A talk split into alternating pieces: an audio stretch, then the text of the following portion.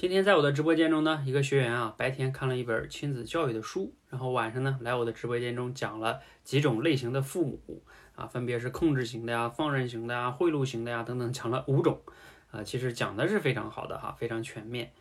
但是呢，我后来给他建议说啊，其实在我们比较短的这种演讲上呢，大家一定要记住一个原则，叫多就是少，少就是多。你如果能聚焦的讲一到三种，最多讲三种。别人更容易记住。当你讲到五种的时候啊，其实当你讲第四种的时候，我可能就忘掉了前面两种了。啊，你你本来是想给我传递更多的信息，但是你这么多的信息呢，反而让我就无法消化和吸收了，也记不住了。那你想一想，你最终的初衷不就没达到吗？如果你能集中在一个点上去讲，把它讲透彻，让我真正的触动，那是不是会更好呢？所以有时候我们在演讲的时候，一定要学会做减法，甚至聚焦到一个点去讲。这个反而啊是更好的，你觉得？